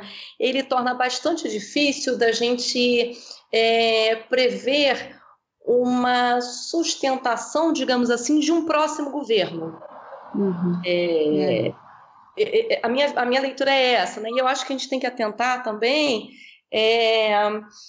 para o próprio entorno né, regional. Né? Por exemplo, no Brasil a gente vive uma nova direita no poder. Né? É, o fato da Janine Agnès né, ter segurado uma Bíblia, uma Bíblia enorme na mão, né, quando ela tomou posse, né, e de ter sido acompanhada pelo Camate, de outras pessoas, que essas sim são uh, ou deputados ou senadores, que também estavam com a Bíblia na mão, né? Fato de pessoas né, que foram entrevistadas depois falarem que é o retorno, por exemplo, da família, etc. e tal, né? É, da importância da família, né, e dos valores, né, morais e tal, é, é é, parece uma, uma direita também mais renovada, mais, e renovada quando eu digo mais próxima à direita que a gente vê é, no governo brasileiro, né? Eu estou falando dessa direita é, mais religiosa. É, então, assim, eu acho que a gente tem que prestar atenção para esse cenário e ver também a própria repercussão que tem é, nas, é, na esquerda do, desse entorno regional. Como será que eles vão reagir a isso? Né? Eu acho que tem uma repercussão que a gente tem que observar muito atentamente. Uhum. É, eu acho que tem dois, dois processos aí, complementando um pouco o que a Ana é, colocou, é, que vale a, vale a pena a gente prestar atenção, né? Então, por um lado, a gente tem essa oposição que se reunia pela consigna da democracia e que é, é, era, é muito diversa, mas que passou por uma transformação brutal nessas últimas semanas, né? Porque essa oposição começa e entra no dia 20 de outubro ou no, nos dias seguintes aí da eleição, reivindicando o segundo turno, Sim. entre o Mesa e o Evo. E aí ali o Mesa era o principal, a principal figura política daquilo, né? Ou seja, eles a, a teve é, irregularidade na eleição, então, mas deturpou a eleição para favorecer Evo Morales, a gente exige o segundo turno, né? Aí o, o, o governo aceita, enfim, é, a auditoria da OEA, dão os prazos, etc. De repente surge o Camacho pedindo a renúncia do presidente, novas eleições e a renúncia do presidente, né? E aí você tem uma substituição da pauta, uma, uma substituição da liderança, né? A, a, o país se paralisa aí com essa novela do Camacho, vai chegar em La Paz ou não para entregar a carta de renúncia, né? Então você tem toda essa tensão então a pauta vira muito rapidamente, né? Então primeiro você tinha uma pauta pela democracia, de repente vira a renúncia do Evo, de repente a principal liderança não era o segundo candidato, a principal liderança vira um líder cívico de Santa Cruz que é um fanático religioso, Sim. né? É, é bom lembrar que ele é um fanático religioso no meio do processo é, os grupos se enfrentando né, nas cidades, né, porque os grupos urbanos é, defendendo o seu voto né, contra a fraude, e os grupos é, rurais, é, as Bartolinas, né, alguns setores da CCB, os cocaleiros, enfim, é, alguns mineiros, que, é, indo para a sede do governo, indo para as cidades para é, demonstrar seu apoio ao, ao, governo do Evo, né, reeditando lá o cerco camponês. É, então, você tinha esse, esse, processo de conflito dentro, é, na Bolívia, né, as, as, pessoas se enfrentando, e algumas ações que vão, vão definindo o caminho para o golpe. Né? Então, a polícia se amotina, né? em algum momento a polícia vai lá e defende que o governo tem que renunciar, nesse final de semana agora, né? vai lá e, e, e dá proteção para o camarada Camacho ir ao Palácio Queimado, entregar a carta que o Evo tem que assinar de renúncia, é a polícia boliviana que vai lá e dá proteção. Tem várias ações, né? Queima de casa, tem a queima de casa do, do presidente da CONAD, tem a queima de casa do presidente da CONAD, mas tem a queima de casa de vários parlamentares, ameaça de várias pessoas do MAS, é, nesse, nesse contexto de que a polícia não está mais atuando, né? E aí, é, com o informe da OEA chegando, dizendo que o que o Evo, é, que, que, as eleições é, de fato tiveram irregularidades, né? O, o, o, as Forças Armadas vão lá e, e, e, e pedem para o governo renunciar, basicamente. O que, que ela está dizendo para o governo? Está dizendo, olha, eu não vou te proteger, né? Portanto, eu vou deixar você à mercê das ações do outro lado e vou proteger o outro lado. Né? Então, as Forças Armadas, ao, ao falarem é, governo Evo tem que renunciar, ela está escolhendo um lado.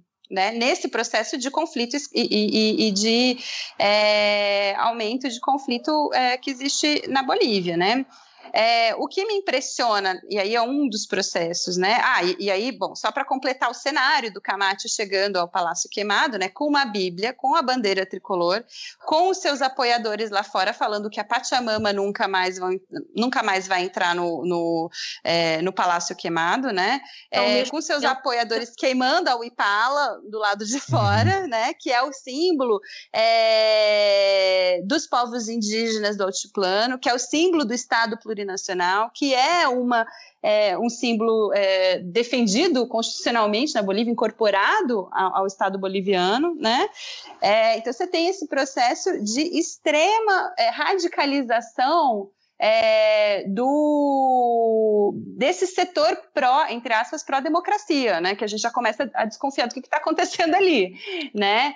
É, e aí, é, eu acho que é, que é interessante, eu estava conversando até com um amigo, eu falei, olha, os bolivianos acham que eles estão em 2003, né, esse setor mais da esquerda que estava apoiando a democracia, eles acham que eles estão em 2013, mas eles estão em 2013, né, eles estão, enfim, é, é, é, eles não estão enxergando exatamente como é que essa pauta da direita tomou conta do processo de maneira avassaladora. Uhum. É, por outro lado, com essas ações racistas desse setor golpista da direita que estava junto com esse setor pró-democracia, entre aspas, né? É, há setores que é, votaram no MAS, mas que estavam muito desconfiados com o MAS por conta do seu autoritarismo, por exemplo, setores de Alalto, que com essas demonstrações racistas saíram às ruas, que é o que aconteceu entre hoje e ontem, né? Entre ontem e hoje, né? Então, Elarto se levanta, né? Tem se levantado, é, não para pedir a volta do Evo Morales, mas para falar, olha, essa liderança, a, renu é, é, é, é a volta da meia-lua, a volta da direita, dos neoliberais, é, a queima do, do, do, da, da Uipala, a negação da pluralidade da Bolívia, a negação dos indígenas da Bolívia, não, não podem ser aceitos, né? Então, eles foram à Praça Murilo hoje para dizer que eles não aceitavam Camacho, que eles não aceitavam a Anhes, que é inclusive de Pando, né, que é um dos departamentos da Meia Lua, é, e que fez esse discurso horroroso que a, que a Ana falou, né, é, e que não aceitava o Mesa, porque o Mesa é identificado com o neoliberalismo e eles se reivindicam os herdeiros de 2003, que é, expulsaram o neoliberalismo do país, enfim. Então a gente tem agora um, uma polarização é, que é interessante, né? A gente vai ter que ver, quer dizer, é trágica, mas é interessante no sentido de ver como é que então os setores que estavam pela democracia vão se posicionar ou, é, frente a essa consolidação de uma liderança de direita é, religiosa, né? E enfim, no caso do Camacho, protofascista, né? Acho que a, a eu ainda não sei exatamente caracterizar muito bem, mas no caso, no caso dele, sim, protofascista, né? Então acho que isso é, é uma coisa que a gente vai ter que começar a prestar atenção agora. E, e eu queria complementar o que a Sue falou, que assim é, é impressionante como é que toda a mídia e, e parece que a sociedade boliviana mesmo está muito voltada para a figura do Camacho é, ele saiu do, do, do Palácio Presidencial e todos em volta dele, né? Como se ele fosse quem estivesse dirigindo, né? É, o golpe, o que será depois do golpe, né?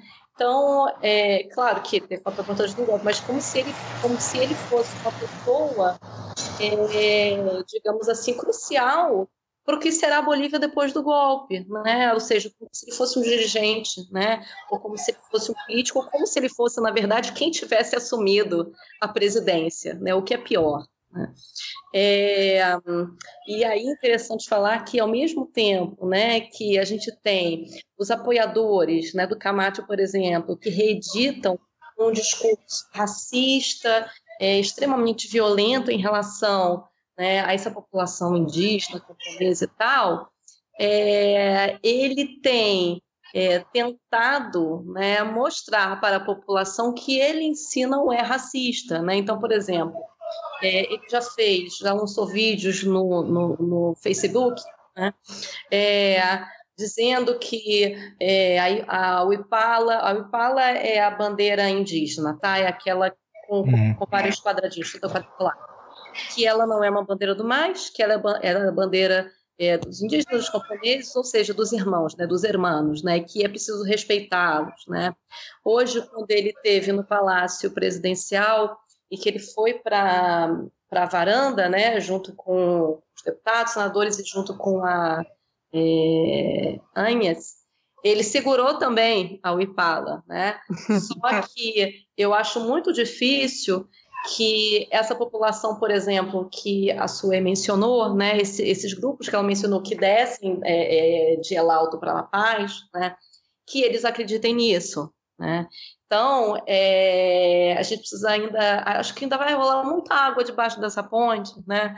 É, ainda vai ter muito desdobramento, é, digamos assim, do, do, que, do que é, é, desse golpe. Né?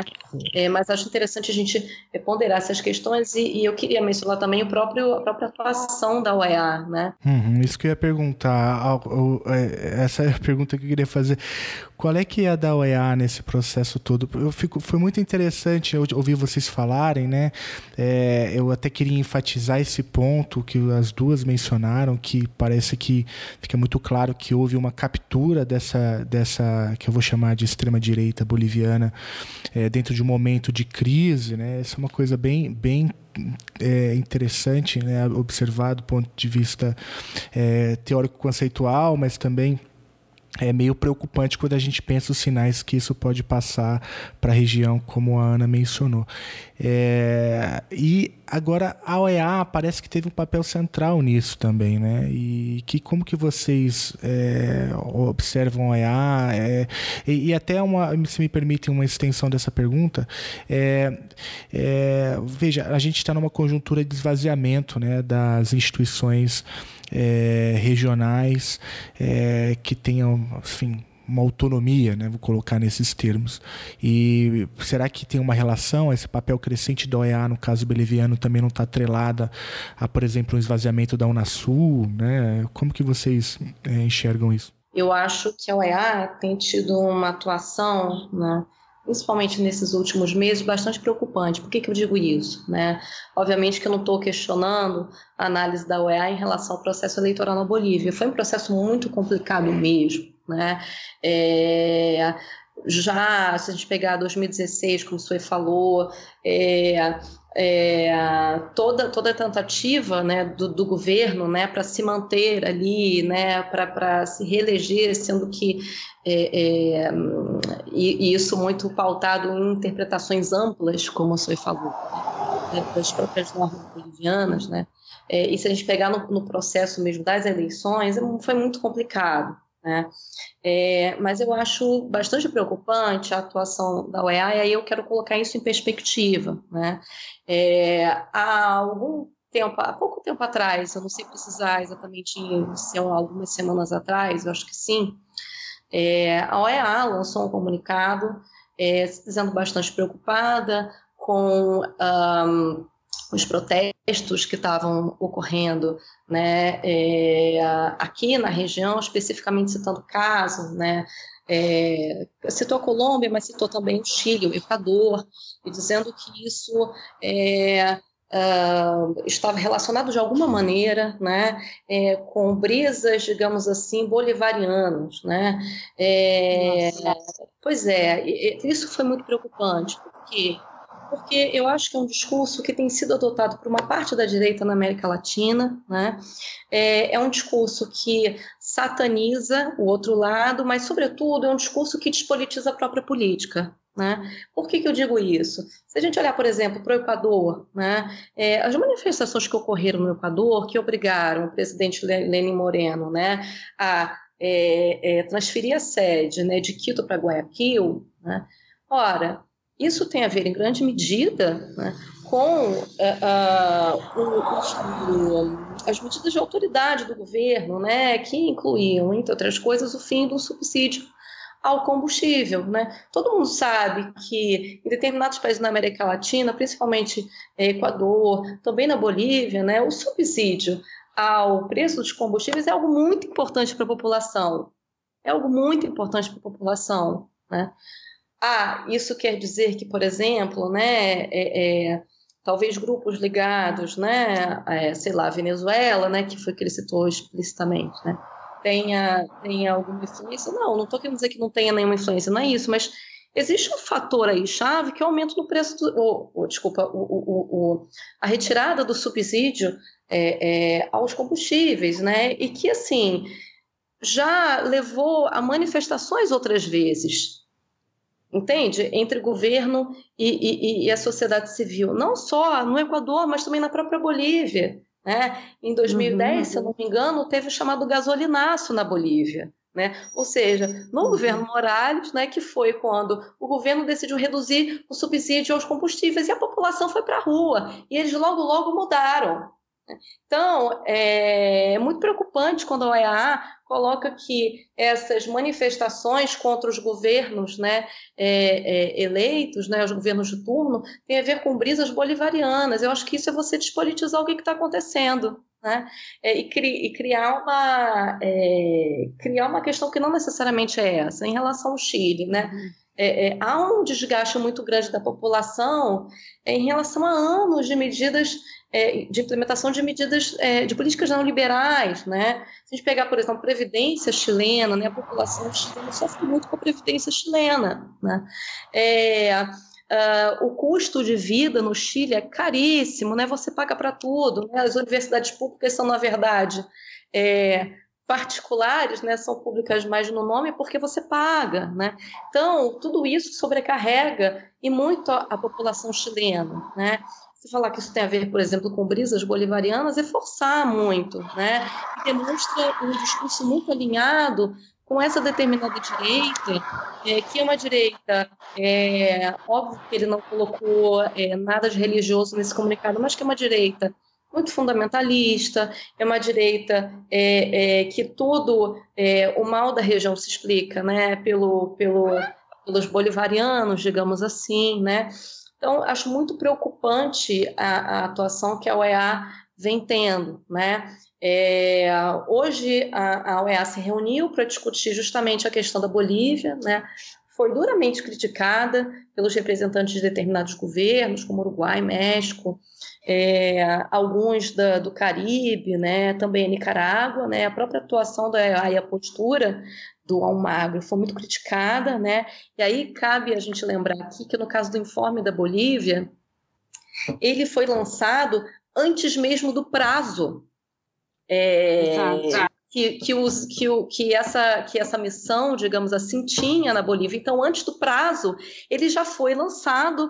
E aí o que o Almagro fez foi dizer: olha, é, por favor, né, se contenham, nós repudiamos a violência, é, tem que ser pelas vias, é, é, é, é pela via constitucional e tal, mas o país já estava em ebulição. Então, se lançar de uma hora para outra esse informe de antes do prazo é, eu, eu acho muito preocupante, né? porque é óbvio que é, é, isso poderia levar, por exemplo, né, à queda do governo do Evo Morales, de uma hora para outra. Uhum, uhum. Então, é muito uhum. preocupante a atuação da OEA. É, eu acho que no processo todo, complementando o que você está colocando, a OEA, ela, enfim, ela teve é, uma posição que, que não, não indicava que ela estava atuando de maneira imparcial, né? Então, quando você teve o início dos processos das denúncias de irregularidade, a OEA me solta uma nota, né, enfim, logo depois do dia 20 de outubro, é, exigindo, indicando do governo um segundo turno, que aquela apuração não era estatisticamente possível, né, ou seja, tipo, já indicando uma série de leituras do processo eleitoral que com as informações que estavam dadas a público, não era possível de afirmar, né? Ou seja, não era possível afirmar que a virada do candidato no final da eleição era resultado de irregularidades. Também não é possível afirmar que isso faz com que o processo seja é, colocado, ou seja, é, é, possa ser desacreditado, entendeu? Porque a gente sabe que historicamente na Bolívia a apuração dos votos é, na medida em que avança, vai acumulando mais votos para o MAS, né? Porque os votos do, das regiões rurais é, demoram a chegar, né? Então, o que, que, eu, que, que, que eu quero dizer com isso? Assim, a atuação do EA naquele momento foi bastante complicada, porque um, ela indicou um segundo turno, então, assim, se você está dizendo que tem irregularidade na eleição, você tem que apurar irregularidade. Você não tem que falar que tem que ter segundo turno, né? É... E dois, é, chutou que a, a, a, aquela a curva de, de votos não era viável. Quando, assim, a gente sabe que na Bolívia aquela curva de votos é viável, né? Então, ela soltou um informe muito além do que ela era capaz de julgar como um corpo técnico que estava em missão de acompanhar as eleições, né? Então isso foi uma coisa que já causa muita desconfiança no processo né? É, claro, e depois, de fato, houve muitas denúncias de irregularidade, houve um pouco mais de, de auditoria dos grupos civis que estavam acompanhando o processo e falaram, olha, tem diferença nessa ata, nessa ata, é, tem diferença nesse resultado, nesse resultado, é, é, importante a gente verificar isso, enfim, então houve uma série de denúncias que, é, inclusive, fizeram com que o governo aceitasse a auditoria da OEA. Né? Agora, o governo também se colocou numa posição que, olha, é, frente ao não reconhecimento da eleição por vários governos do mundo, frente ao questionamento da eleição, ele tinha que, de fato, é, se submeter a essa auditoria. Né? Então, a OEA acabou sendo um órgão é, que era quase que a única possibilidade do governo Evo é, resolver os conflitos que estavam colocados ali, né? Enfim, é, em algum momento ali, logo depois da eleição, a auditoria da OEA é, se tornou o único espaço de mediação institucional que o governo podia ter para evitar o conflito na rua, né? Então ela se tornou muito importante, né? E aí é importante frisar o que a Ana acabou de colocar, né? A UEA tinha um prazo para divulgar o resultado da sua auditoria. Ela não, ela não, ela não cumpriu esse prazo, quer dizer, ela não terminou de fazer a auditoria, né? Então, quando o conflito na Bolívia avançou né, com a, a, a, o amotinamento dos policiais, né, com essa chegada do Camacho em La Paz e toda esse, esse, essa cobertura midiática da chegada do, do Camacho em La Paz, enfim, para entregar a carta de renúncia ou não, ah, adiantou o informe e deu o informe parcial que não estava previsto. Exatamente. Né?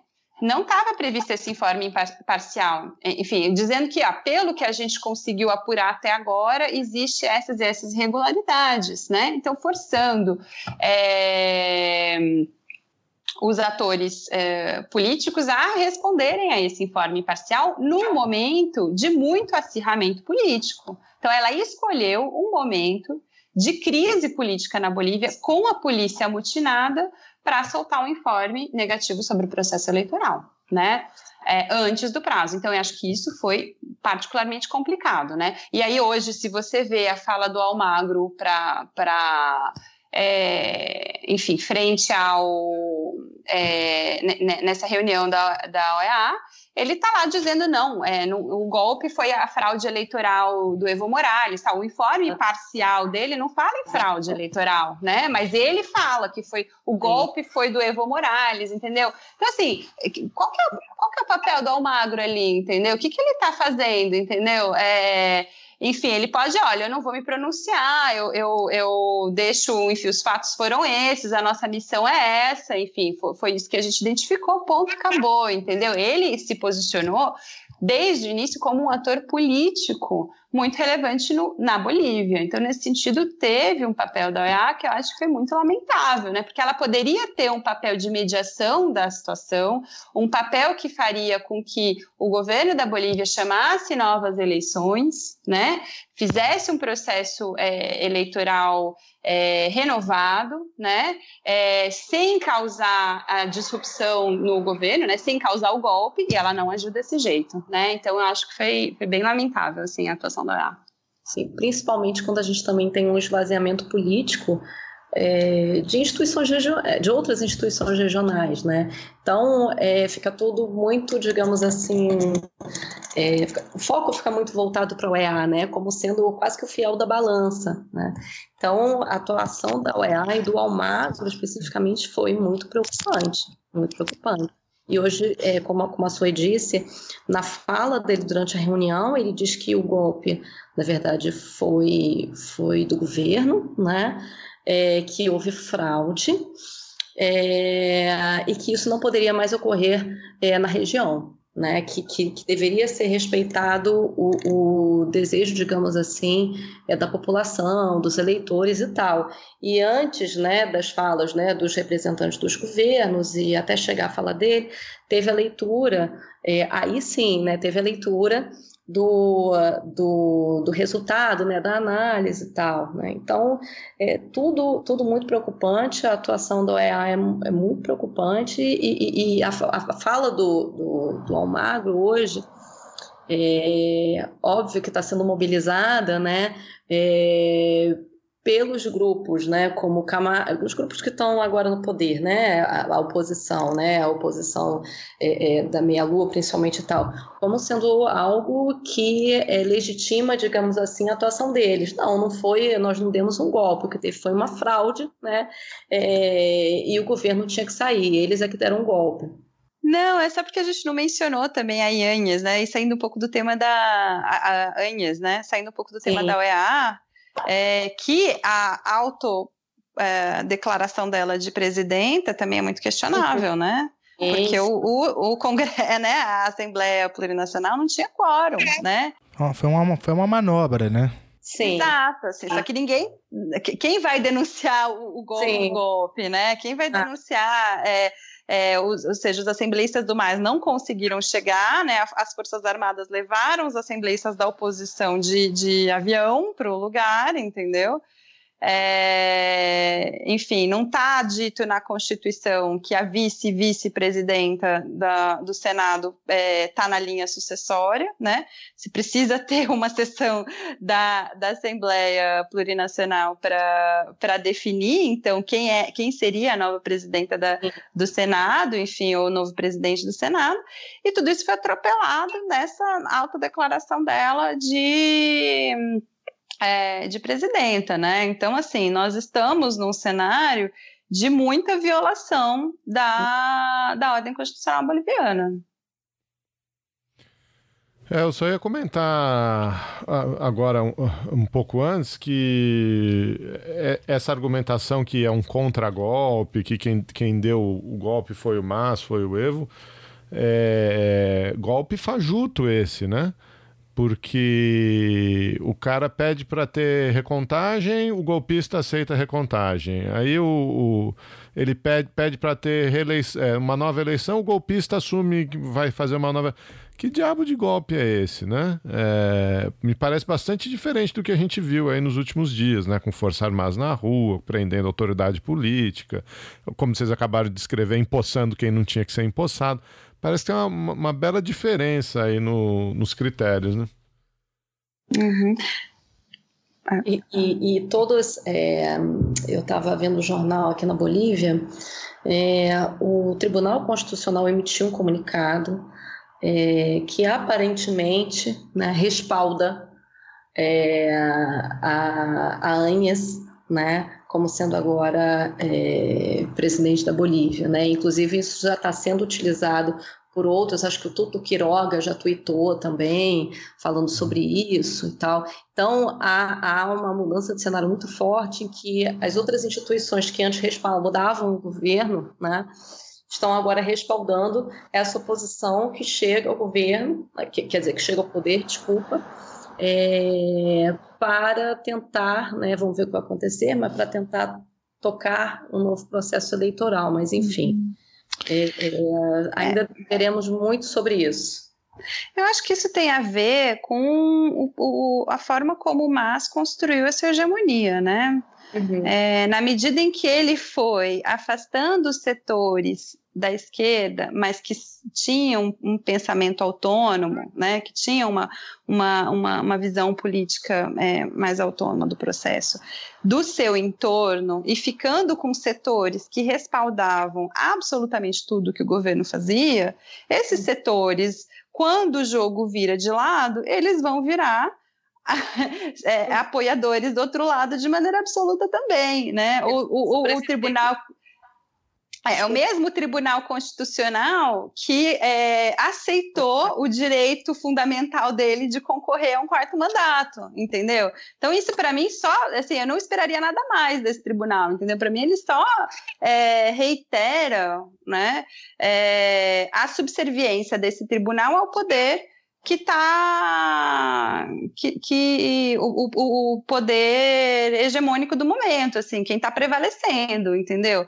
E eu diria a mesma coisa do exército, né? Eu diria a mesma coisa do exército boliviano, assim. Eu não acho que o exército boliviano atuou no sentido eu vou atuar aqui para garantir a volta da direita, porque nós somos de direita é, e nós somos assim assado, então a gente vai atuar para fazer isso, né? Eu acho que o exército boliviano atuou é, de maneira covarde no momento em que ele era chamado pra, a defender a ordem constitucional boliviana, ou seja, defendendo, protegendo a casa é, dos, é, das pessoas que estavam é, constitucionalmente no poder, por exemplo, e ele se isentou. Né? Ele falou: bom, a saída mais fácil agora então é pedir a renúncia, porque a balança está é, pendendo para o lado de lá. Né? Porque se o exército tivesse tão preocupado com que, que é o, o, argumento do exército, né? Ah, eu estou muito preocupado. O governo pediu para a gente repreender as pessoas na rua, reprimir as pessoas na rua. Isso não é função do exército, etc. Se ele tivesse tão preocupado com isso, por que é que ele então atendeu ao pedido da ANES ontem à noite, o pedido da polícia para justamente repreender as pessoas que estavam na rua, né? Então ele, ele atendeu o pedido deles ontem à noite, mas não, não atendeu ao pedido do governo do Evo Morales para proteger ou para respaldar o seu governo, né? Então eu acho que assim são, são setores é, que são setores que no final da, de, das contas apoiavam de maneira é, incondicional o governo, que na verdade eram só subservientes ao, ao, ao poder que estava sendo exercido, né? Ao, ao, ao, poder do, de turno, né? Exato. É, Sue, a sua, a sua fala está me lembrando é, na época em que nós tivemos lá na Bolívia, aquele período de 2012, 2013, eu me lembro que eu conversava com muitos é, intelectuais de esquerda, né, e que haviam se desiludido é, com o governo. Né, e o que eles diziam que é que o governo procurava estabelecer uma hegemonia, mas uma hegemonia não qualitativa, sim quantitativa né? É, muito baseada no autoritarismo, etc. e tal. Então, eu acho que essa, essa, essa, o que eles me diziam né, fica muito claro agora. Né? É uma hegemonia frágil nesse sentido, né? porque uh, é isso que você está falando, né? A balança pendeu para outro lado, determinados grupos vão também para o outro lado, como por exemplo a polícia, né? É, o Tribunal Constitucional, que estava todo com o governo Morales, né, e tantas outras instituições ali. Uhum. Gente, eu não acompanho a, a, mídia nem as redes sociais bolivianas tanto quanto vocês, mas eu tenho certeza que dá para achar alguém dizendo lá que as instituições estão funcionando na Bolívia. é, é, é.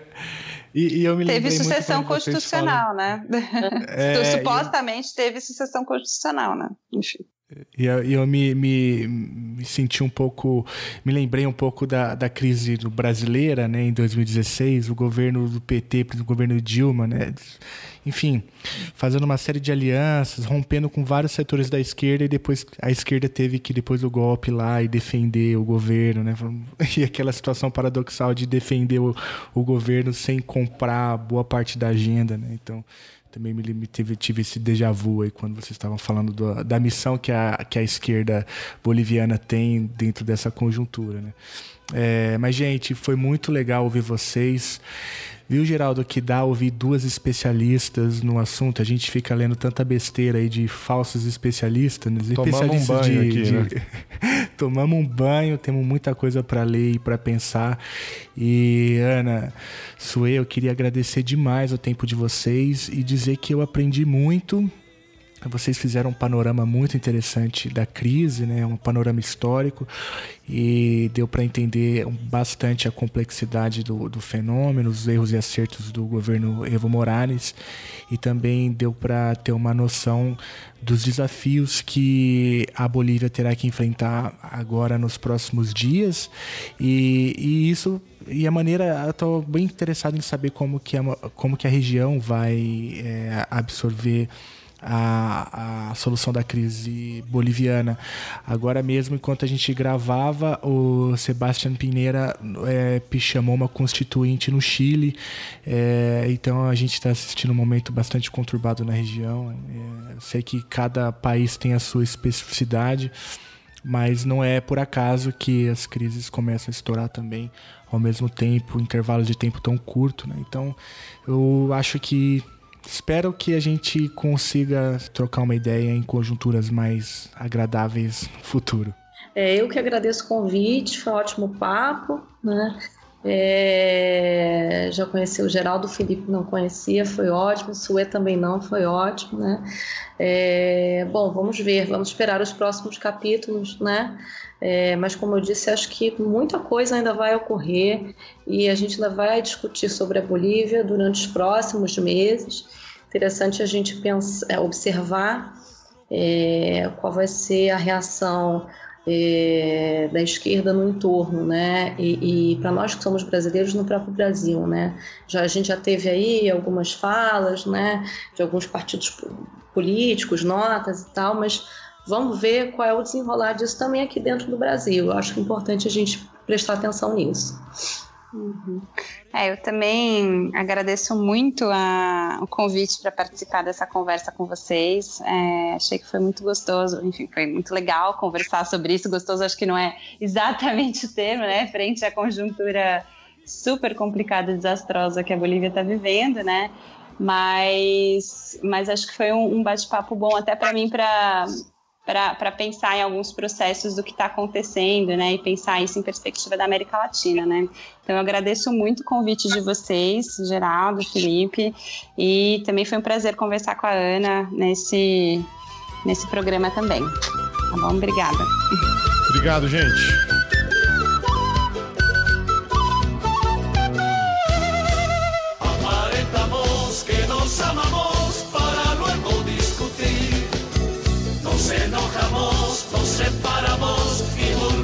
Nunca